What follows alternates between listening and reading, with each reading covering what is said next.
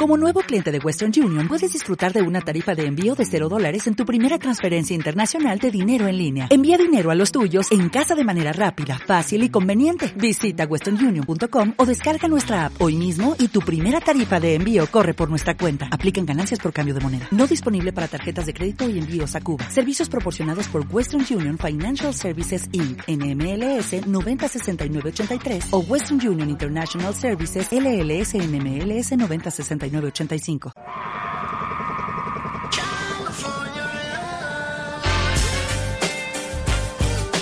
Los mejores crossover, mates estratosféricos, las mejores suspensiones, triples imprevisibles, cross talking, pizarras técnicas y espectáculo. Mucho espectáculo en la mejor liga de básquet del mundo. Arranca Conexión Deportiva con Pedro Alonso y Adrián Fou.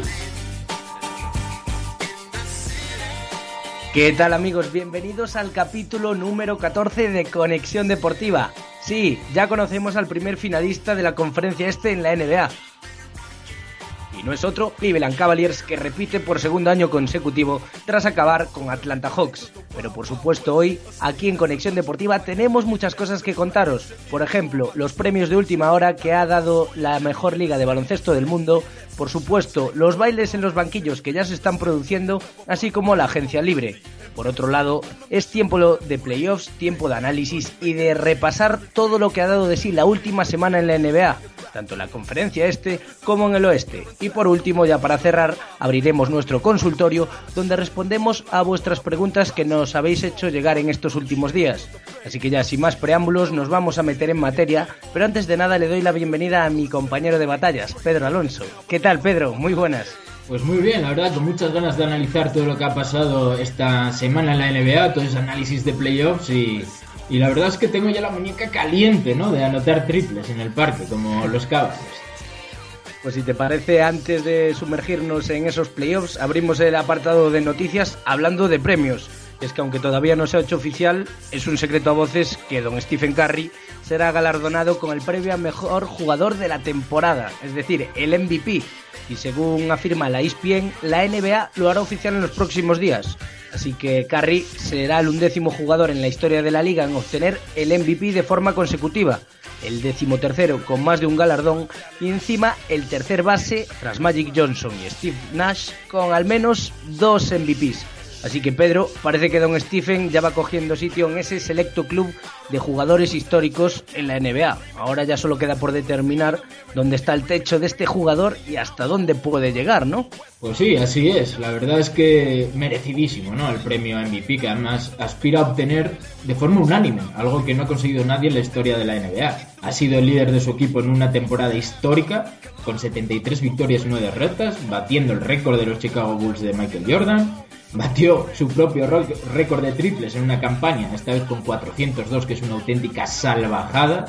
También ha sido el máximo anotador de la liga con más de 30 puntos, es decir, que es merecidísimo el premio. Además es un jugador que está en plenitud, con 28 años está alcanzando una madurez en su juego espectacular y tiene unas características únicas, ¿no? Es un jugador único Stephen Curry, porque tiene la magia esa de tirador, es el mejor tirador probablemente en la historia de la NBA, pero es que no solo eso, porque tiene un manejo de balón brutal, tiene un estilo propio y además tiene ese finger roll, ¿no? Esas bandejitas a canasta que las tira contra tabla que son preciosas. Tiene esa magia en el juego, ese dinamismo, además es un microondas, pero se enchufas de cualquier lado, pues hay que quitarse el sombrero ante don Stephen Curry, que es un jugador de leyenda. ¿De dónde viniste, Stephen? ¿Dónde aparcaste, no? Ganado de Madrid. Así es. Sí, también resaltar que destrozó ese famoso club del 50-40-90, que se ha hablado mucho, el 50% en tiros de campo, 45% en triples y 90% desde la línea de personal. Sin duda un auténtico salvaje, por así sí, el primero, el primero que lo consiguió con 30 puntos, que antes lo habían conseguido otros jugadores, pero ninguno alcanzando la treintena por partido. Así es, pero cabe resaltar que todavía no se ha hecho oficial, pero desde la ESPN afirman que es cuestión de días o incluso horas. Recordemos que esta noche juegan y podrían anunciarlo en el Oracle Arena. Así es, y la NBA también ha hecho oficial esta tarde el nombramiento del ejecutivo del año, a Buford de San Antonio Spurs. lleva siendo general manager de la franquicia texana desde julio de 2002 y es la segunda vez que consigue el premio. ¿Quién mejor, no? Que alguien de San Antonio que se pueda hacer con este galardón. Yo creo que sin duda alguna merecidísimo. 70, 77 votos para Buford, que queda por delante de otros como Neil Hosley o incluso Bob Myers de Warriors. Eh, yo creo que muy merecido por parte de Buford y estos San Antonio Spurs que un año más vuelven a demostrar que están ahí y como no la parte ejecutiva juega un papel también fundamental aunque sea menos vistoso eh, a la hora de pues de de lo que se ve en la cancha, por así decirlo. Sí, pero claro, es la idea pensante de, ese equipo, de esa plantilla, y hay que recordar que ha traído a la Marcus Aldrich, que ahora está haciendo una postemporada épica, a jugadores con, veteranos como David West, etcétera, pues que aportan ese plus al equipo de San Antonio para llegar a donde ha llegado. Así que yo creo que es un merecido este premio, ¿no? Porque Bob Myers ya lo ganó el año pasado de Warriors y Neil Osley, pues bueno, eh, ha reconstruido la plantilla y es muy meritorio que hayan entrado en playoffs. Pero bueno, lo de Buford con San Antonio eh, ya viene de largo, ¿no? Muchos años al frente de, esa plantilla muchos años haciendo bien las cosas, sin lugar a dudas. Pues seguiremos muy pendientes de los premios que todavía no, no, se han dado a conocer y os los contaremos aquí en Conexión Deportiva. Ahora pasamos a hablar de lesiones, la otra cara de la moneda. Y empezamos hablando de Jonas Balanchunas, que será baja lo que resta de serie frente a Miami Heat. El pívot lituano sufrió un esguince en el tobillo derecho durante el tercer cuarto del tercer partido de la eliminatoria, que por cierto acabó con victoria de Toronto Raptors. Y bueno, parece que no va a poder volver a jugar. Y, aún así, pese a ese triunfo, yo creo que son unas muy malas noticias para los canadienses porque pierden a un jugador fundamental ahí en la pintura, Pedro baja importantísima, muy importante porque Balanchunas estaba siendo un factor clave durante estos playoffs en los que promedia 15 eh, puntos y más de 12 rebotes. De hecho, contra Miami se estaba saliendo con más de 18 puntos y también más de 12 rebotes. Y la verdad se estaba comiendo a Whiteside, que por cierto en el mismo partido también se lesionó. Y también es posible que sea baja varios partidos, aunque parece más leve y, puede volver, puede volver. Pero sin duda es, yo creo que Toronto puede acusar mucho más la baja de Balanchunas que Miami la de Whiteside. Porque yo creo que estaba siendo clave Balanchunas, se estaba comiendo a Whiteside, como decía, y ante la poca anotación, la poca aportación en anteriores partidos de Lowry y de Rosen, Balanchunas estaba siendo el faro del equipo canadiense. Sí, te iba a comentar que parece que en esta eliminatoria se suceden las malas noticias y precisamente en el juego interior, porque esto también hay que resaltar que Chris Bosch eh, ya se ha hecho oficial que se, se pierde lo que resta de temporada y encima, según varias fuentes, cabe la posibilidad de que no vuelva a poder jugar al baloncesto, Pedro. Sin duda una muy, muy triste noticia. Para mí tristísima, la verdad. Es que el equipo que entrena Spoelstra tiene miedo a que el jugador pueda morir si salta a la cancha, según apuntan noticias cercanas al equipo en Miami, allí en Florida. Y todo debido al tromboembolismo, que es difícil decirlo, que le tiene apartado de la actividad. Y es que ya hay que recordar que es una recaída, ¿eh? que es, es, lo peligroso, porque ya había sufrido de esta dolencia, ya se había perdido partidos, recordamos en, en la temporada pasada, había vuelto, era una gran noticia este, para esta temporada, Chris Boss en las canchas, su mujer quiere que juegue al baloncesto y veremos si es posible que vuelva Chris Boss, que es un jugadorazo y ha marcado una época la NBA, ¿eh? Un duro varapalo, sin duda, tanto para eh, el equipo de Miami como para, para toda la NBA, porque se pierde sin duda alguna un gran jugador. Y por último, en este apartado de lesiones, traemos una medio buena noticia, es que Stephen Curry por fin podría volver a reaparecer esta madrugada en el cuarto partido que va a enfrentar a Portland Trail Blazers y a Golden State Warriors.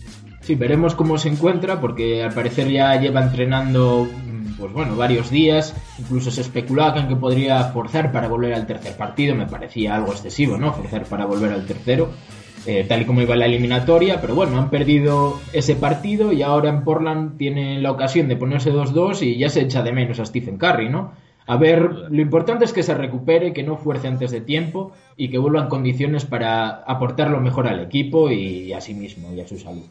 Sin duda alguna, yo creo que los Golden State Warriors deberían estar capacitados para poder por lo menos afrontar con garantías esta eliminatoria. Si te parece, ahora pasamos a hablar también de bailes. Bailes de entrenadores, que como es ya característico en esta época del año, todos esos equipos que ya no se juegan nada, pues comienzan a especular y a hacer bailes y movimientos en función de sus intereses de cara a la próxima temporada. Si te parece, empezamos hablando de una de las noticias que se acaba de hacer oficial hace escasos minutos, Pedro, y es que David Joerger, que había sido despedido como entrenador de los Memphis Grizzlies, ya es oficialmente nuevo entrenador de Sacramento Kings, hace escasos minutos. Cómo me gustan a mí los bailes, ¿eh? Yo con un par de copas siempre bailo. Y al parecer Jorger también, ¿eh? Se ha habido un par de copas y se, ha ido para cambiar. se ha ido para Sacramento echando leche. Se ha firmado por tres años, con opción una más, cuatro millones de dólares por temporada. Yo creo que es un gran entrenador, lo ha hecho muy bien con Memphis. Lo que pasa es que, eh, pues bueno, digamos que las lesiones han lastrado su, su postemporada. Y es cierto que digamos que ya se había entrevistado con otros equipos en pasados veranos, ha estado muy protestón con la franquicia respecto a los jugadores que habían drafteado, ya empezaba a haber un cierto mal rollismo y la verdad es que Jorger es un entrenador joven con calidad, vamos, digamos que tiene futuro y es un gran entrenador y vamos a ver si le cambia la cara a estos Sacramento Kings que lo que vemos es que ya anuncian muchísimos cambios, ¿no? Semanas pasadas con el O, ahora ya tienen su entrenador. Sí, parece que van muy en serio estos Kings y sobre todo destacar que David Joerger tan solo ha pasado 48 horas en el paro. Yo creo que esto dice bastante de, de lo cotizado que está este entrenador en, en, la NBA. Y bajo mi punto de vista, yo creo que se confunden un poco los, los Grizzlies deshaciéndose de sus servicios, porque aunque, como tú bien dices, ha habido malos rollos entre directiva y, y entrenador, yo creo que a nivel deportivo, con lo que tiene y con la plantilla que hay en Memphis, yo creo que ha hecho méritos más que suficientes para continuar al frente de, los Grizzlies. Sí, lo que suena raro es que también el propio general manager, con el que parecía que tenía cierto enfrentamiento con, con en Memphis, que puede también recalar como general manager de Sacramento Kings, que es, esto es una locura, yo no sé qué pasa.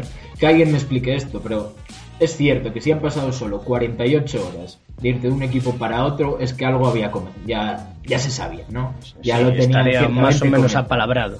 Sí. Eso, sin duda y, alguna. Y siguiendo con y rumores, creo que tenemos más con, más contrataciones. Si te parece, cerramos primero Ah, el vale, apartado sí. de contrataciones y hablamos ahora de Kenny Atkinson, que precisamente ahora que se ha acabado la, la temporada ya definitivamente para Atlanta Hawks, se ha hecho oficial que ya es nuevo entrenador de Brooklyn Nets.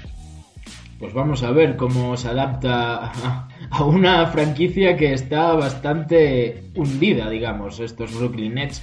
Lo ha hecho muy bien Kenny Atkinson ahí ayudando a Baden-Holzer en Atlanta Hawks, creo que han hecho un gran trabajo y ahora llega su oportunidad al, al timón de los Brooklyn Nets que mucho tienen que cambiar si quieren aspirar a algo el año que viene.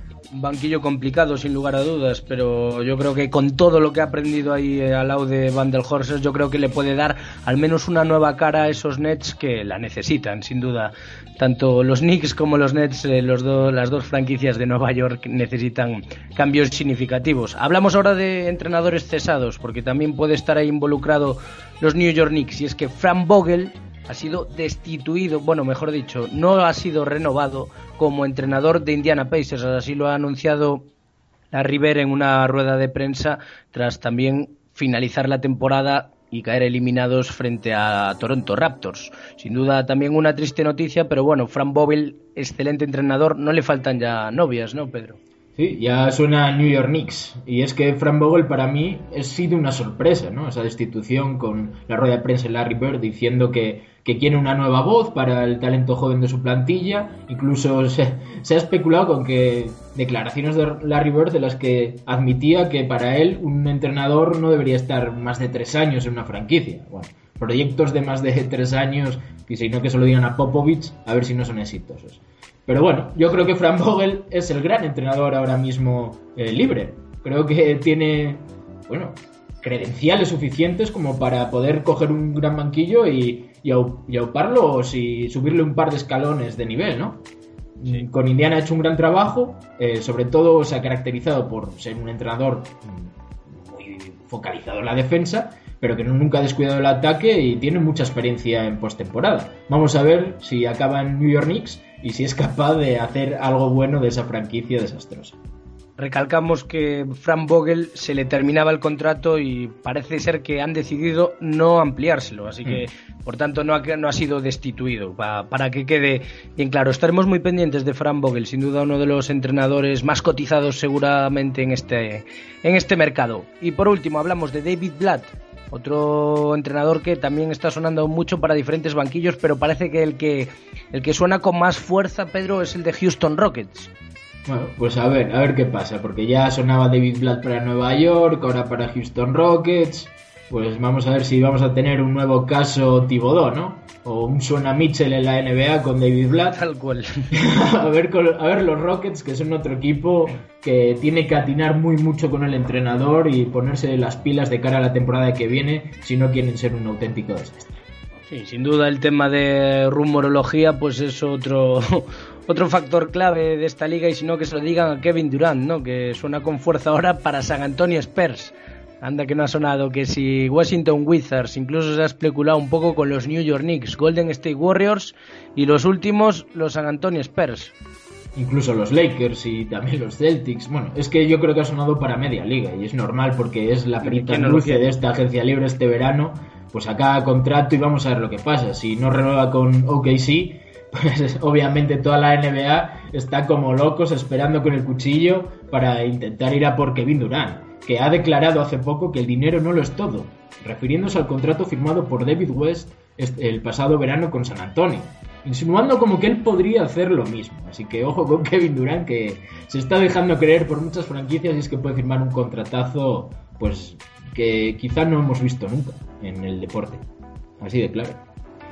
Y hablando también de fichajes y agencias libres y demás, los Warriors, que con ese pedazo de temporada que están haciendo, pues imagínate cómo está la situación, que hasta un jugador de banquillo, como es el caso del pívot nigeriano Festus Ezeli, podría coger las maletas, Pedro, cargadas de dólares, eso sí, rumbo a California para acompañar al señor Luke Walton en su aventura en Los Ángeles Lakers.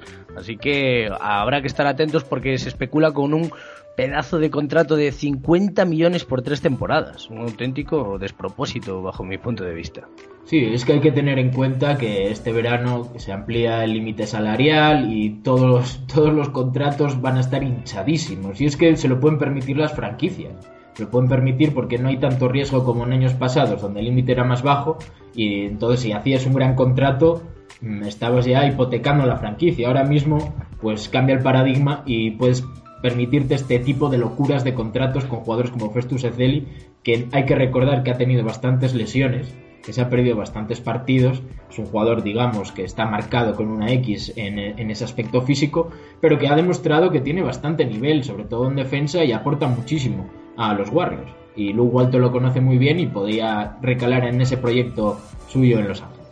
Sí, siguiendo con los Lakers, si te parece, según varias fuentes del equipo angelino, parece que estarían dispuestos a, traspasar a un hipotético número uno del draft para conseguir una de las estrellas de, la NBA. O sea que parece que uno de sus grandes objetivos para este verano son tres jugadores de nivel como podría ser eh, el señor de Marcus Cousins o Paul George.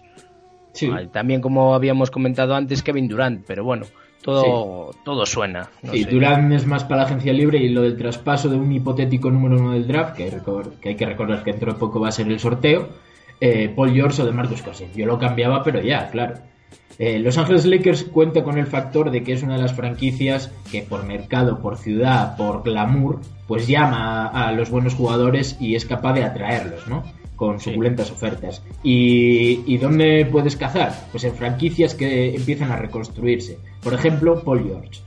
entrenador que se va, eh, nuevo proyecto y un equipo que en teoría va a ir a menos, ¿Qué hace Paul George? Pues se podría ir a los Lakers, un nuevo proyecto que parece que tiene mejor pinta, ¿no? Y el que además iba a cobrar muy bien y va a ser la estrella de todos los Ángeles. Es que ahora sin Kobe Bryant yo creo que muchas grandes estrellas podrían estar interesados en en instaurar una nueva dinastía en Los Ángeles Lakers. Veremos a ver quién es el, afortunado o el interesado en recalar finalmente en, el, en la franquicia angelina.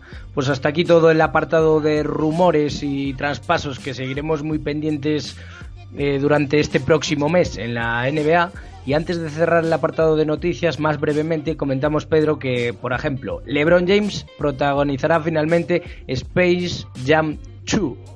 ¿Qué te parece? a mí me parece bien, yo soy un gran fan de Space Jam Wow, la verdad, con Michael Jordan, Maxi Bows y demás. Y además para esta segunda entrega suenan como posibles cameos los jugadores J.R. Smith o James Harden. ¿Quién, ¿Quién no quiere ver una barba de dibujos animados por ahí? Parece que LeBron quiere emular tanto, tanto a Michael que está dispuesto a eso, también a, protagonizar Space Jam. Bueno, hace bien. Eh, siempre está, está gracioso este tipo de cosas y bueno, ver a los mega cracks de, la liga pues protagonizando este tipo de, de películas. Pues nada, hasta aquí el apartado de noticias de la mejor liga de baloncesto del mundo. Denos un segundito que empezamos ya con lo serio, con el tiempo de playoffs.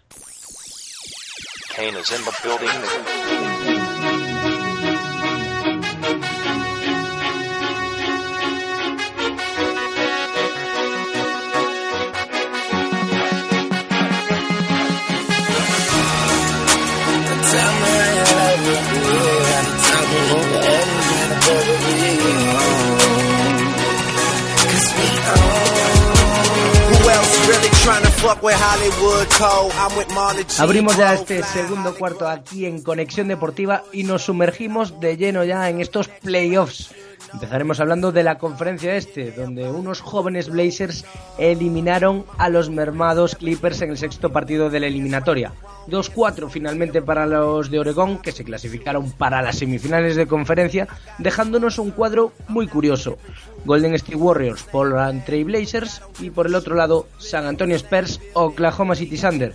Las bajas de los californianos pues fueron claves en esta eliminatoria, como habíamos comentado, sin Chris Paul y Blake Griffin, pues los, los Clippers tuvieron que aferrarse a los al hijo del entrenador, Austin Rivers, que se partió literalmente la cara por el equipo y que no fue suficiente aún así para resistir las embestidas de Damian Lillard y compañía, ¿no, Pedro? Así es, impuso la lógica. Como habíamos comentado, los Clippers y sus dos mejores jugadores decían adiós prácticamente a cualquier posibilidad de avanzar en postemporada y Rivers cuajó un partido de esos que se recordarían para siempre si su equipo gana y pasa en la eliminatoria. Recibió un golpe en el rostro, se rompió la ceja, volvió con el ojo hinchado y además volvió para regalarnos acciones increíbles y canastas de todos los colores. ¿eh? La verdad es que fue muy épico, pero los Blazers sabían que no podían dejar pasar esa posibilidad y a pesar de la batalla planteada por los Clippers, Lillard y compañía, como has dicho tú, Fou, embistieron y embistieron hasta llevarse el partido, aunque eso sí, con un final polémico. Aún así, justo semifinalista, el equipo Oregón que no deja de sorprendernos esta temporada. Sin duda alguna, temporadón de estos Portland Trail Blazers que nos sumergimos ya de lleno en analizar estas semifinales, las que están midiendo a Golden State Warriors y a Portland y que por el momento 2 a 1 a favor de, de los Warriors que en líneas generales, Pedro, yo creo que están cuajando buenos partidos, pero ojo, que ahora esta madrugada se disputará el cuarto en Oregón y habrá que estar muy pendientes porque hay un jugador llamado Damian Lillard que está rompiendo cualquier tipo de, de esquema a cualquier entrenador y a cualquier pizarra, ¿no? Sí, eh, iba venciendo en teoría bastante fácil, ¿no? 2-0 en la eliminatoria Golden State Warriors. En el partido 1, en el primer partido, Bogut estuvo enorme en defensa y Clay Thompson y Gerald Green, bueno, y Draymond Green, perdón, que llevan una, una serie de playoffs, ya la anterior y ahora esta, eh, increíbles, ¿no? Son los auténticos líderes del equipo sin Stephen Curry y ha habido una, hubo una superioridad manifiesta en los Warriors, con Lillard algo apagado. Pero a partir de ahí ya cambió la dinámica de la eliminatoria, y es que empezó a aparecer el señor Damian Lillard, hasta que en este partido 3, ya en casa, pues es que se salió. Livingston no estuvo nada fino, y es que Lillard anotó 40 puntos. Y ya pasó en temporada regular que Damian Lillard anotó una cantidad, un porrón de puntos, creo que se fue hasta 51 puntos después del All-Star para vencer a Golden State Warriors y ahora lo ha vuelto a hacer en playoff pero habría que analizar, si te parece más adelante, en otro programa con más calma, todo este papelón que, que se está marcando Damian Lillard esta temporada, tirándose de unos Blazers y manteniéndolos ahí muy vivos. Y como bien decías, estaremos muy, muy pendientes de, de lo que pase esta madrugada. Si te parece, analizamos un poco las claves y una de ellas yo creo que está siendo la, importancia de, de la baja de Stephen Curry porque sin el mejor jugador de la liga, sin el MVP, se tiene que notar. Y los líderes entre Clay Thompson y Draymond Green están tratando de, tirar del carro, de salvar los muebles. Y sin duda yo resaltaría la figura de Sean Livingston, que hasta el propio Steve Kerr ensalzó pues su papel, que lo está haciendo realmente bien en, este, en este equipo. Sí, sí, sin duda la figura de Livingston como titular con la baja Stephen Curry ha sido crucial. Estado a un gran nivel, ya desde el banquillo siempre aporta, siempre aporta, y como titular lo ha hecho genial, sobre todo los dos primeros partidos. Donde no estuvo bien ha sido precisamente la derrota. Tuvo un partido lleno de imprecisiones, estaba un poco, parecía carajado y fue superado por Lillard en todo momento. Lo que sí que es de destacar es lo de Clay Thompson y Draymond Green. Que Draymond Green te hace un triple doble, luego en otro partido te mete treinta y pico puntos y Clay Thompson que ha batido récords de más de siete triples, ¿no? De siete triples más siete triples. O sea, están haciendo eh, unos playoffs increíbles ambos. Pero bueno, yo creo que es, es clave también el rendimiento de la pareja exterior Blazer y las aportaciones, ojo, de Aminu y Plumlee. Aminu cuando anota eh, los Blazers lo notan muchísimo y aumentan muchísimo su nivel. Y Plumlee tiene una gran visión de juego, el joven pivo de, los Blazers, y aporta también muchísimo. Es difícil cuando está inspirado que, jugadores como Bogut o, o Ezeli lo defiendan, porque tienen muy, muy buena visión y ayuda mucho a sus compañeros para la anotación. Sin duda alguna, ahora solo queda por resolver si realmente hace falta que vuelva Stephen Curry para que estos Warriors no sufran para clasificarse o realmente el equipo, tú crees Pedro, que pueden sin su mejor jugador clasificarse. Yo creo que sí, que sin Stephen Curry podrían clasificarse perfectamente en esta eliminatoria. De hecho, yo tampoco forzaría a que jugase el cuarto partido. Yo dejaría que se recuperara y ver si puede llegar al quinto partido. Creo que es manifiesta la superioridad de Golden State Warriors aún sin Stephen Curry. Lo que sí que es necesario, que no, fue en el, eh, que no pasó en el partido 3, es que aporten, ¿no? Que aporten más eh, jugadores y no solo Clay Thompson y Draymond Green. Durante toda la temporada han aportado, ha sido un partido en el que no lo han hecho y en el que Lillard ha tenido que salirse para llevarse la victoria a los de Oregon. Yo estoy de acuerdo. Tampoco forzaría bajo ningún concepto a Stephen Curry, porque yo creo que aunque ahora el marcador refleje un 2-1, el primer partido en casa de, de los Blazers, yo creo que a la larga eh, los Warriors no deberían tener excesivos problemas incluso para cerrar la eliminatoria con los partidos que le quedan todavía por disputarse en casa, en el peor de los casos, estoy suponiendo. Pero bueno, estaremos muy pendientes y analizaremos también la próxima semana lo que ha dado de sí esta eliminatoria. Pasamos al otro lado del cuadro, donde están San Antonio Spurs y Oklahoma City Thunder, sin duda una de las eliminatorias de estas semifinales. Para mí la mejor. De momento 2-2 en el marcador. Y como bien reflejan estos resultados, está destacando la igualdad. Pese a que en el primer partido no, no, no se vio para nada eso. Fue un partido completamente aburrido donde los Spurs barrieron del mapa por completo a los Thunders con un espectacular la Marcus Aldrich que amargó la noche a, señor Ibaka. Sí, no, lo de, lo de la Marcus Aldrich en esta en esta serie está siendo espectacular. Se ha merendado a, a Ibaka por todos los lados.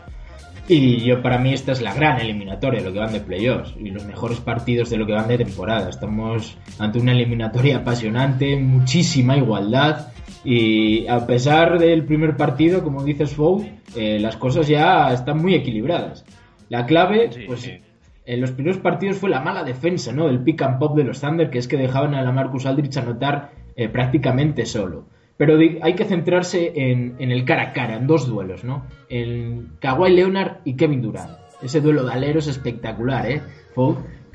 Sin duda alguna, porque la gran defensa de, de Kawhi Leonard sobre un fuera de serie como Kevin Durant es un duelo cuanto menos atractivo y luego que Leonard en ataque también es un excelente y formidable jugador. Para mí otra de las claves ha sido el segundo partido, ¿no? Porque después de haber recibido una paliza tan significativa en lo moral como se han repuesto estos Thunder y han ganado el segundo partido en San Antonio. Sí, con polémica, ¿no? Esa polémica última jugada de, Waiters y Ginobili, que hasta el propio Ginobili dijo, mira, si hemos perdido es porque han merecido ganar ellos, y es lo que hay. Y sí, yo creo que OKC hizo un partidazo muy serio, tomando eh, muy buenas decisiones en los últimos minutos de juego, algo que es completamente necesario. Conocemos ya el historial de Russell Westbrook y de hecho en el, en el partido, en el tercer partido estuvo horrible la toma de decisiones al final pero en el segundo partido estuvo genial. La Marcus Aldridge estuvo a lo suyo, Leonard desaparecido, pero muy serio, que sí, aportando todos y ajustando, ¿no? Me ajustaron esa defensa, ese pick and pop sobre la Marcus Aldridge, que aún así consiguió anotar. Pero luego de repente en el tercero, cuando la eliminatoria viaja a Oklahoma, pues los Spurs deciden dar otro golpe sobre la mesa y vuelven a recuperar el factor cancha. La verdad es que la eliminatoria está apasionante. ¿eh? Sí, ahí Leonard consiguió bajar los porcentajes de Kevin Durant, que aún así pues siempre anota y sobre todo estuvo muy bien en ataque Kawhi Leonard, eh, liderando al equipo que recuperaron, como dices, el factor cancha y también muy bien Parker, ¿eh? Parker creo que eh, ha mejorado a lo largo que ha avanzado playoffs, está jugando a su mejor nivel estos últimos partidos y como digo en este partido, Westbrook es que estuvo horrible, estuvo horrible. Muy, eh, muy clave la, la, figura de Tony Parker en el tercer y cuarto partido, que si te parece hablamos ya el de esta última madrugada en el que los Thunder volvieron a poner las tablas en la eliminatoria con un formidable Kevin Durant que anotó 40 puntos, 41 puntos, 17 de ellos en el último cuarto para remontar y llevarse el partido. Y la verdad que yo creo que esta eliminatoria está siendo está a la altura de lo esperado y creo que todavía aún va a haber mucha tela que cortar aquí, ¿eh, Pedro? Pues sí. Eh, también hay que destacar eh, en este último partido la aportación de Waiters, ¿eh? que ese jugador tan alocado falla bandejas, que tiene mucha calidad cuando quiere y estuvo a un nivel espectacular. Y sin embargo, jugadores más secundarios, aunque titulares, como puede ser Danny Green en San Antonio o Tim Duncan, que no llegó ni a tirar, eh, no estuvieron a, un buen nivel. Mientras que los de OKC sí que lo estuvieron, con Waiters, Canter. Y es preocupante ¿no? que Ibaka sea suplente al final. El rol de Ibaka en estos Oklahoma City Thunder ha quedado a tirador en la esquina no intimida nada y, no juega nada en el poste bajo. Y, eso hace que al final del partido los que se jueguen las castañas sean Steven Adams y en Scanter, ¿no? En Scanter yo creo que le ha minado un poquito la moral a Sergi Vaca y poco a poco pues le ha limitado en, principalmente en el juego de ataque. Aún así resaltar que en esta eliminatoria ha tenido un, el tercer partido donde ha estado muy bien en, con 6 de 7 en tiros de 3, que es a lo que se está aferrando últimamente Sergi. Es que es el rol al que ha quedado. Y hay que decir también que Durán, que se salió en este último partido con su madre, ¿no? En el Día de la Madre que fue ayer en, en Norteamérica, bueno, creo que en toda América, menos en México, fue el Día de la Madre, ayer, en... es verdad, y estaba la madre a la que le había dedicado, ¿te acuerdas?, el discurso del MVP, y estaba llorando, lloraba con... muy emocionada al final del partido con la dedicatoria que le hizo Kevin Durant en forma de, de puntos y victoria. Yo quiero destacar que la gran clave de esta eliminatoria, en la que Billy Donovan, ojo, ha ajustado, y yo he visto cosas eh, muy positivas, que quizá no he visto tanto en los Oklahoma de, de Scott Brooks, es el ritmo de juego, la lucha del ritmo de juego. Cuando se juega ese ritmo más defensivo, más lento, eh, más controlado, eh, San Antonio Spurs se hace con el partido. Cuando se juega ese ritmo más de transición, más de correr, un poco más alocado, donde prima más el talento individual que el talento por equipo, es cuando OKC se hace con los partidos. Claro, está claro, porque con jugadores de, de las características de Westbrook y Durante, que son puros atletas y que les, les viene genial esas transiciones rápidas, eh, posesiones cortas, sin duda alguna ahí se, se desenvuelven como, como peces en el agua. Pues nada, hasta aquí todo el análisis de, de, la conferencia oeste. Seguiremos muy pendientes también de lo que queda, que yo creo que es mucho todavía, Pedro. Y, la, y la semana que viene, pues ya traemos aquí el desenlace de estas dos eliminatorias. Vamos ya en nada con la conferencia este.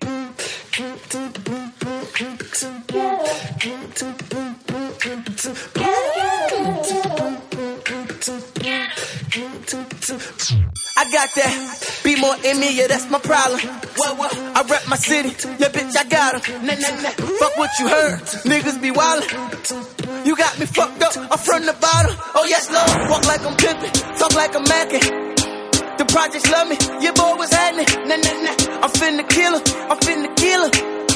I'm on a hundred, I done hit the ceiling. I'm thinking, fuck these bitches, we go for dollars. And my, my brothers Pues cogemos el avión y nos desplazamos ya directamente a la conferencia este, donde también en esta última semana han habido muchas noticias y mucho que analizar.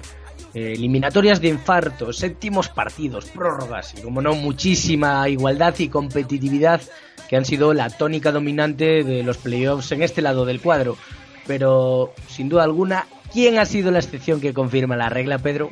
¿Quién si no? Los Cavs. Eso es. Los, Cavs de LeBron James, Irving Love y el resto de hombres de Tyron Luke, que son el único, el único equipo de la NBA que no había perdido, no, que no ha perdido un solo partido en postemporada, ¿eh? que se dice pronto, dominio absoluto de los Cavaliers en el este y es la sexta final de conferencia de LeBron James seguida, ¿eh? Un auténtico dato que pone de manifiesto que en el este se juega lo que King James manda. A lo que diga el rey. A lo que diga el rey sin duda alguna. Ah, es un auténtico dominio absoluto de, de, lo que dice LeBron James, antes en Miami, ahora en Cleveland, y estaremos muy pendientes también de ello. Pero antes de hablar de los Cavs, Pedro, y analizar las semifinales de, de esta conferencia que se están jugando estos días, repasamos lo que ha pasado en las anteriores eliminatorias que hemos disfrutado de dos séptimos partidazos.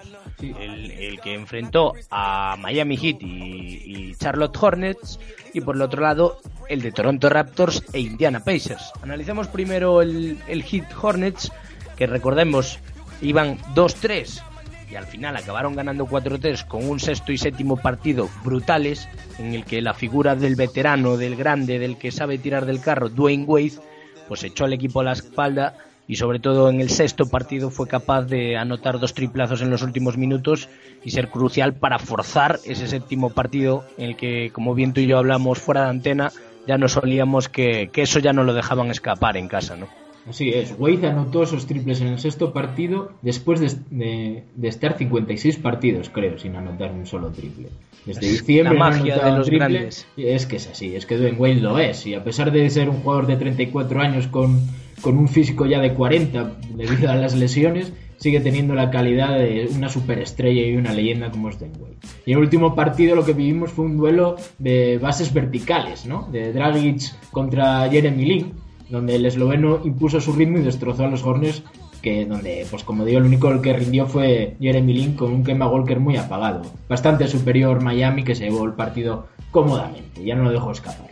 Muy grande Goran Dragic, sin duda alguna. Necesitaba un partido de esos, que desde que desde que se fue de Phoenix no recordaba tampoco un Goran tan Goran, por así decirlo. La verdad es que partidazo, ¿eh? sin duda alguna. Pues nada, Así murió esa eliminatoria entre Heat y Hornets y en el otro lado estaban los Raptors y los Pacers, que también fue una auténtica eliminatoria trepidante con 3-2 lo dejamos a favor de, de los Raptors, que también hicieron valer el factor cancha en el séptimo y decisivo partido y mataron la eliminatoria, Pedro. Pues sí, la mataron con un gran Balanchunas que se comió a los pivots rivales en el séptimo partido y con un poco el renacer de DeRozan, ¿no? Lowry siguió estando horrible, pero DeRozan eh, por fin rindió a, un nivel del jugador que es. George intentó hacer todo lo que estuvo en su mano, pero no estuvo muy acompañado en este último partido y finalmente los Raptors, de la mano, como digo, de Balanchunas, eh, se llevaron el partido. Pues sí, la verdad es que auténtica eliminatoria también. Eh, da gusto esta conferencia este. Quizás menos nivel técnico por parte de los jugadores a nivel individual, pero sin duda alguna están brindando grandes y excelentes partidos, sin contar eso sí con Cleveland Cavaliers. Pues nos sumergimos ya de lleno en estas semifinales y continuamos hablando de Toronto Raptors, que continúa dejando dudas en el aspecto de los primeros partidos, especialmente en casa una vez más, y al igual que sucediera con Pacers, con Miami Heat en ese primer partido, volvieron a perder en casa y Miami se logró poner 0-1, aunque ya ha dado la vuelta a la situación, y también con esa dinámica de Kyle Lowry a un nivel horrendo, Pedro. Sí, Kyle Lowry que ha seguido horrible, excepto en el último partido, que yo creo que es la gran noticia, ¿no? se lesionaron los pivos de ambos equipos que estaban siendo el gran duelo, ¿no? Balanchunas estaba siendo la clave de la eliminatoria por parte de Toronto y apareció Kyle Lowry por fin, la gran noticia. Lowry se salió. Y eso que en partidos anteriores, no sé si viste la imagen, Fou, en la que aparecía después de un partido entrenando. Entrenando el tiro hasta altas horas de, la noche, él solo, eh, completamente abatido, ¿no? Eh, yo creo que es un, tenía hoy un bloqueo mental, psicológico, porque nadie había tirado tan mal en 50 años eh, con ese nivel de tiro, ¿no? Ese nivel de tiro en playoffs, en la NBA. O sea, estábamos hablando de algo muy grave y por fin apareció Kyle Lowry. Eh, mucha igualdad, ¿no? En esta eliminatoria, dos partidos que se han ido a la prórroga, uno que se cayó del lado de Miami con un wave, como no, espectacular, y en otro del lado de, Toronto con un Balanchunas, como digo, espectacular. Y en el último partido, pues el que ha aparecido fue Lowry con la clave de las lesiones de ambos pivots. Pues sí, sin lugar a dudas. No, no, no, las tengo todas conmigo con estos Raptors, la verdad. ¿eh? No, no me terminan de transmitir buenas sensaciones a pesar de que en la temporada regular sí que fueron un formidable equipo. Pero como habíamos hablado en programas anteriores, eh, parece que en estos playoffs pueden volver a, patinar. ¿eh? Yo en esta eliminatoria no lo tengo nada claro de que puedan volver a clasificarse, pese a que Miami tampoco, pues no sé qué decirte. Casi me quedaba con los Pacers por, por tener un estrellón como es Paul George. Bueno, yo creo que Miami tiene a Dwayne Wade, que además el último partido estuvo impresionante. Se echó el equipo a la espalda, se cuesta más de 40 puntos. Lo que pasa es que estuvo muy solo y, eso eso no puede ser. Eh, tienen que aparecer más jugadores, ¿no? No solo Wade. De momento contra Toronto eh, sigue estando muy solo. El Luol ha ido desapareciendo, ¿no? En combate poco a poco a medida que ha pasado los playoffs. Y Goran Dragic eh, es un jugador que tiene esa calidad, pero es muy, muy intermitente. sí que es cierto que es el factor diferencial en cuanto al cambio de ritmo, ¿no? Dragic es ese jugador vertical en un juego que es bastante lento, ¿no? El de Miami Heat y le da ese ritmo Goran Dragic, pero sin embargo es, como digo, muy irregular y es capaz de lo mejor y de lo peor. Y sin embargo Toronto yo creo que es un es un equipo del que no te puedes fiar nada y la lesión de, de creo que puede ser clave y al final por ahí puede estar la eliminatoria del lado de, de los de Florida. Pues sí, la verdad es que va, yo ya te digo, tengo una sensación, un pálpito con esta eliminatoria curiosa, sobre todo porque los Raptors en casa no terminan de hacer valer su, sus credenciales y su, prioridad como debería, como debería y, vuelven, y vuelven a aparecer los fantasmas ¿no? de otras temporadas y lo, que se ve es que Lowry siempre acaba la temporada como muy cascado ¿no? físicamente, se le hace larguísima y después del All-Star ya no rinde a ese nivel de superestrella al que rinde al principio de temporada, es muy curioso ¿no? El caso quizás, quizás demasiados minutos acumulados en la temporada regular.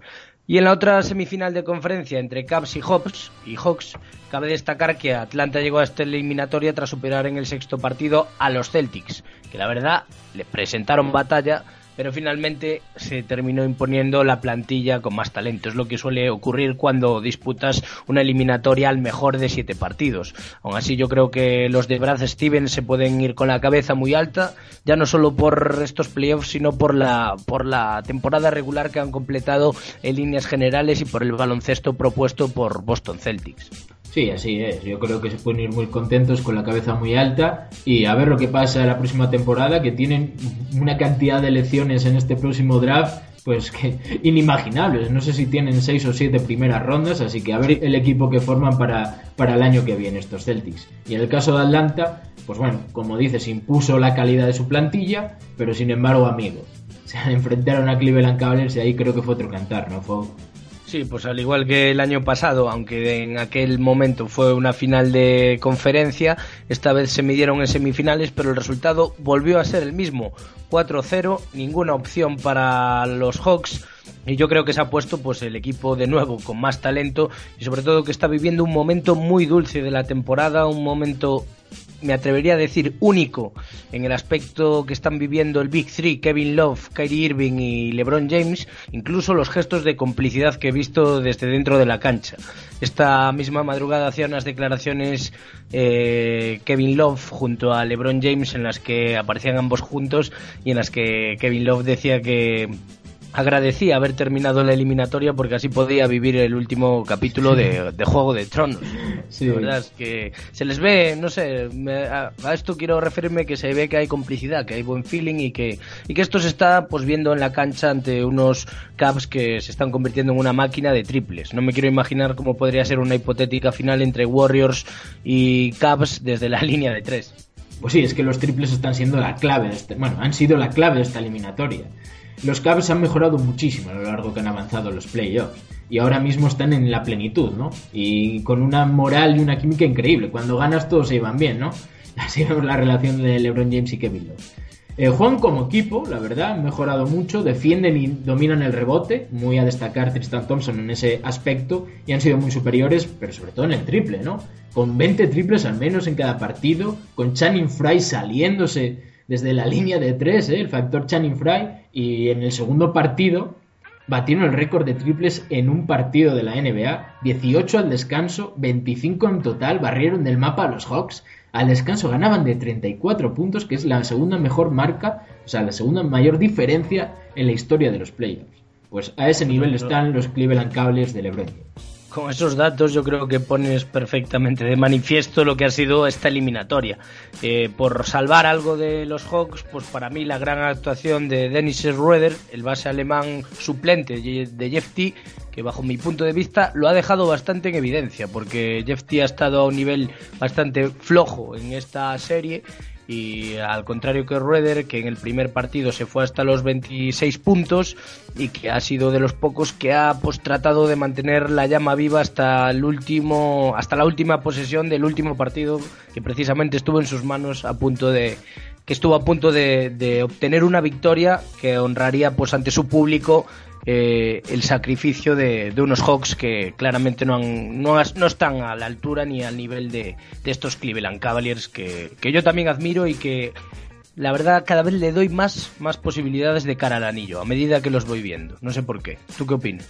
Sí, yo opino igual. Es que han llegado a su mejor nivel en el, mejor momento y ahora encima tienen casi una semana mientras los demás se van, se van dando palos de una semana para descansar, para entrenar pues para ver vídeos y mejorar errores, eh, ver defectos de los rivales, hacer scouting. Y es que eso es, es, crucial, ¿no? Y le da una ventaja. Mientras en el oeste, claro. Claro, se están dando palos y palos. Y eso le da una ventaja a estos Cavaliers que pueden ser claves, ¿eh? De cara al final. Que a, a priori eh, eh, al tenor de lo visto durante la temporada, se podía decir que los grandes favoritos eran Golden State Warriors y San Antonio Spurs, pero con la cantidad de palos y de cosas que están pasando en el oeste, al final Cleveland Cavaliers va a llegar en las mejores condiciones posibles a disputar una hipotética final de la NBA. Sí, han aprendido la lección de la temporada pasada. Recuerda cómo llegaron a las finales muy mermados y aún así, compitieron muy dignamente. ¿eh?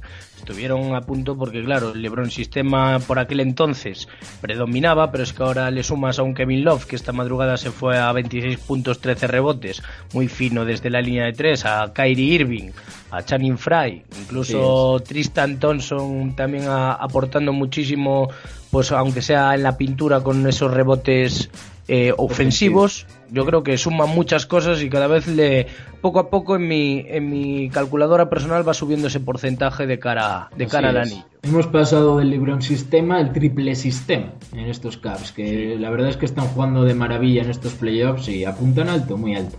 Ojo Tyron Lu, que al final le sale redonda la jugada. Oye, Tyron Lu ha quitado de la rotación a Mozgov, es decir, que también ha tenido su influencia que... Ha tomado decisiones. Poco a poco se ha ido notando un poco su mano en el equipo. Y como comentabas antes que quería dejarlo ahí, que has dejado en el tintero lo de Schroeder, yo creo que ya le ha comido por completo la, tostada a Jeff Teague, eh, un jugador Schroeder con una velocidad y una capacidad de penetración y anotar debajo del aro increíble. Y me da a mí que para el año que viene Schroeder va a ser el base titular y Jeff T va a coger las maletas de, Eso se especula, eso se especula. Podrían liberar a Jeff T y darle completamente todos los galones a Schroeder y aún así salir ganando entre comillas los Hawks porque tendrían también sacar algo a cambio. Ahí está. Seguramente algo gordo podrían sacar a cambio. Y yo que sé, con jugadores como Paul Millsap o Al Horford, de los que me declaro muy fan, pues se podría montar algo curioso en estos Hawks que aún así mi más sincero aplauso por todo lo que han hecho en estas dos últimas temporadas, sin duda alguna. Han rendido un gran nivel, pero al final han sucumbido ante el Rey y su equipo, que la verdad es que es manifiestamente superior. Pues sí. Cerremos aquí ya el apartado de análisis de estos playoffs y ya ahora mismito estamos con todos ustedes para repasar en el consultorio todas sus dudas y preguntas.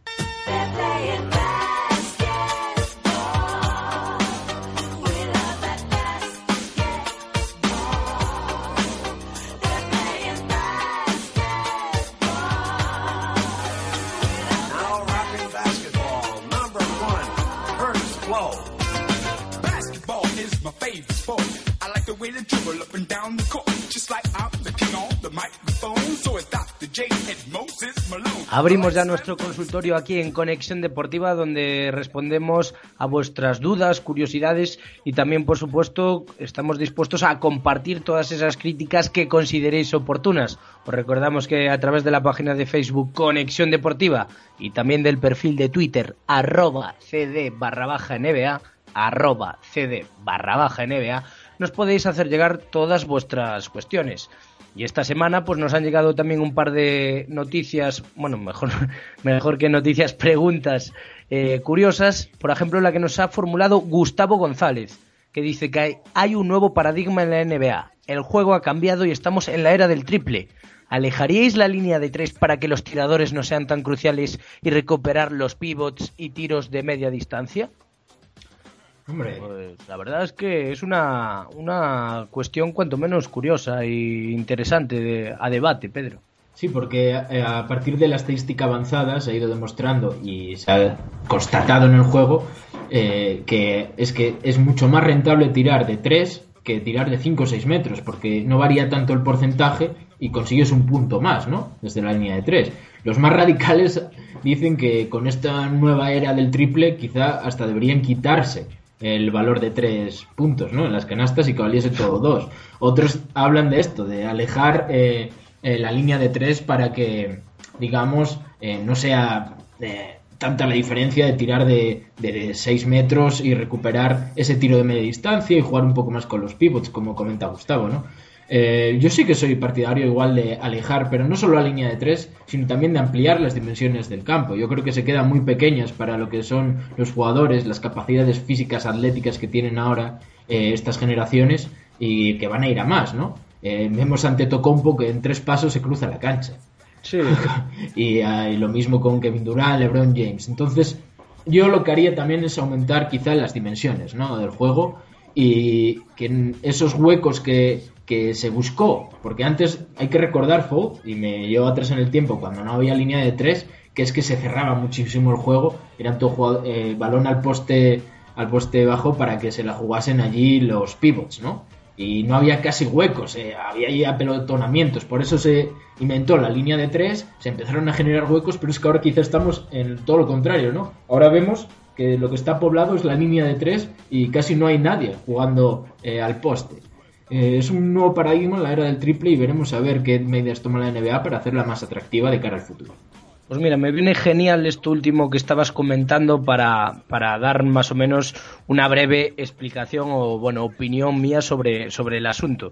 es que, como tú bien has dicho, ha habido otras épocas en la NBA donde se ha jugado pues otro tipo de baloncesto, por ejemplo, de aquellas no había línea de tres, se jugaba todo más el juego a la pintura, juego interior, los jugadores eran de otras características. Y esto me viene perfecto para lo que estamos ahora debatiendo porque es cierto que ahora se está llevando un nuevo estilo de baloncesto en la NBA, pero es que yo no sé hasta qué punto esto me este nuevo estilo eh, me haría cambiar, por así decirlo, un poco el tema de, la línea de tres. Quitarla, eh, por supuesto que no, y, en el aspecto de alejarla, coincido un poco en lo que dices de, sí a ampliar las dimensiones del campo, pero no sé, yo la verdad es que no, no, la, no la movería de, su distancia, porque creo que es un estilo, una época, un momento de juego que ahora se está desempeñando así, pero que tampoco creo que volverá a cambiar, ¿sabes? Es también en función de, de, las generaciones de, de, jugadores o de las propuestas de entrenadores o de equipos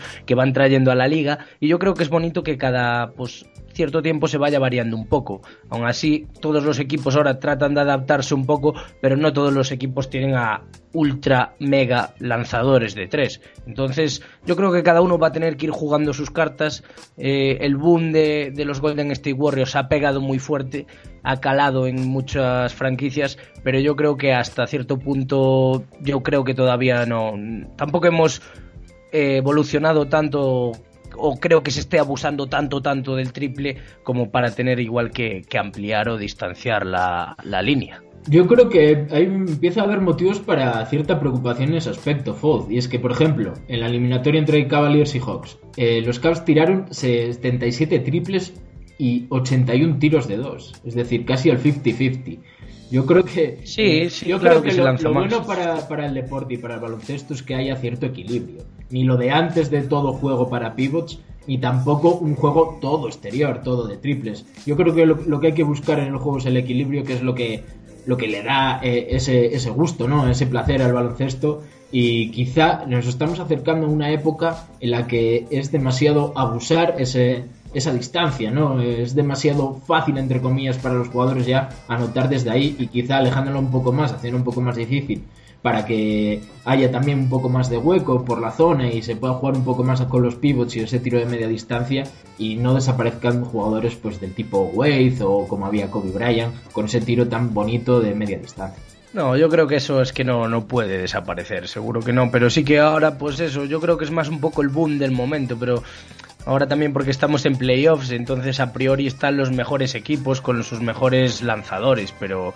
realmente yo creo que está todo más más igualado de lo que realmente está generando ese boom. Es cierto que los análisis están demostrando que sí que a la gente, o mejor dicho, a los entrenadores o jugadores les está se están llegando a plantear que renta más el tiro de tres, pero ojo, son 7,25 metros de distancia, que hombre, son grandes profesionales, pero es una distancia bastante amplia.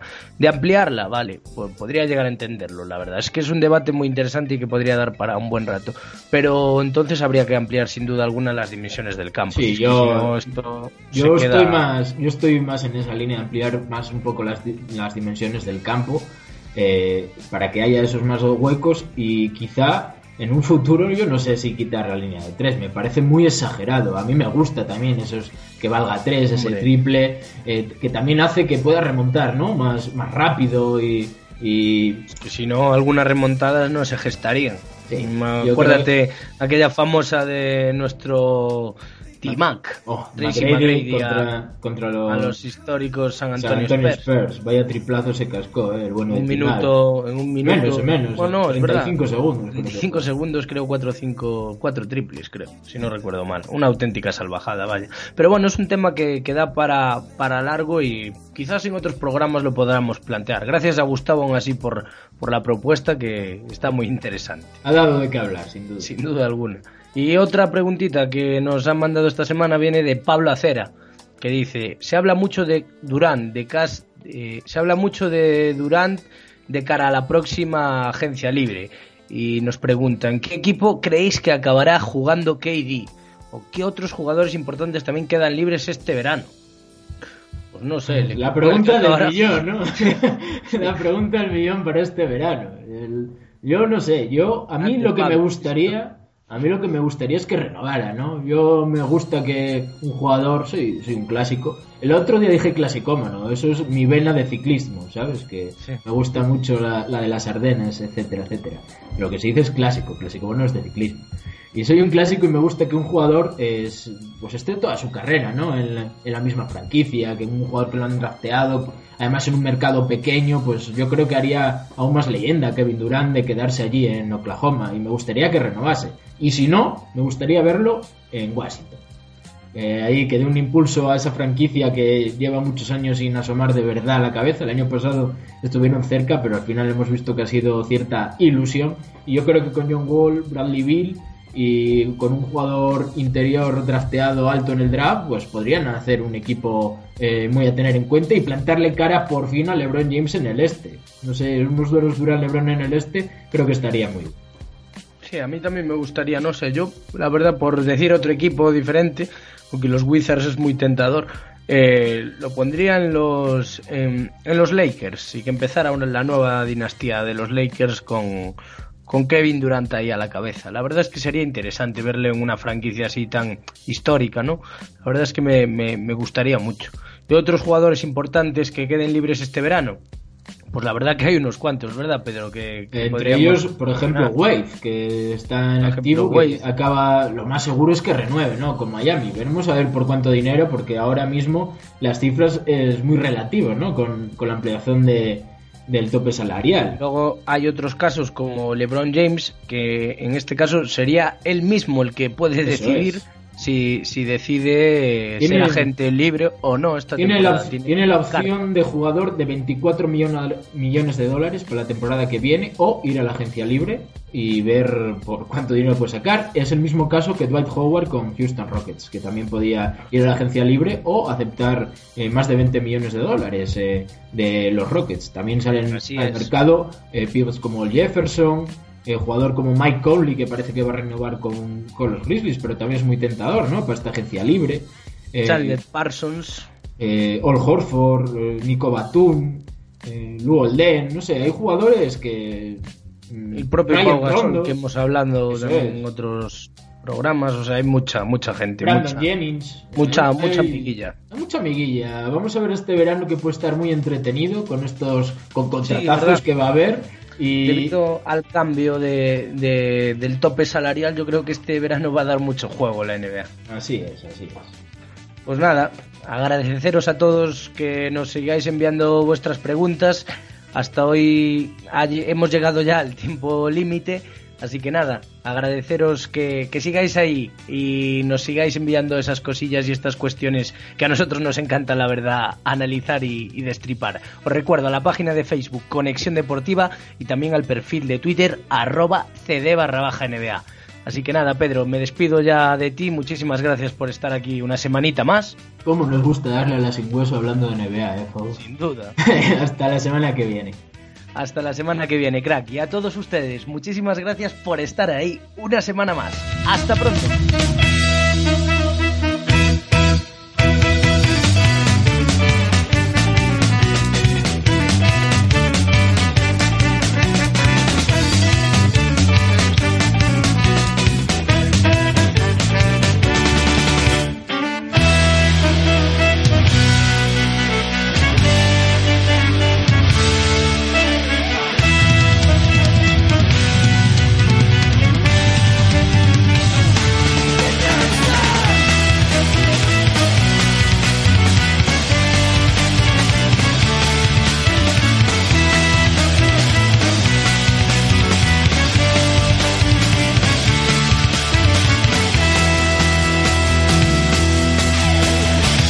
Preocupas por tu familia? Entonces, ¿por qué darles solo huevos ordinarios cuando pueden disfrutar de lo mejor? Eggland's Best, los únicos huevos con ese delicioso sabor fresco de granja, además de la mejor nutrición como 6 veces más vitamina D, 10 veces más vitamina E y 25% menos de grasa saturada que los huevos regulares, además de muchos otros nutrientes importantes. Así que, dales los mejores huevos. Eggland's Best, mejor sabor, mejor nutrición, mejores huevos.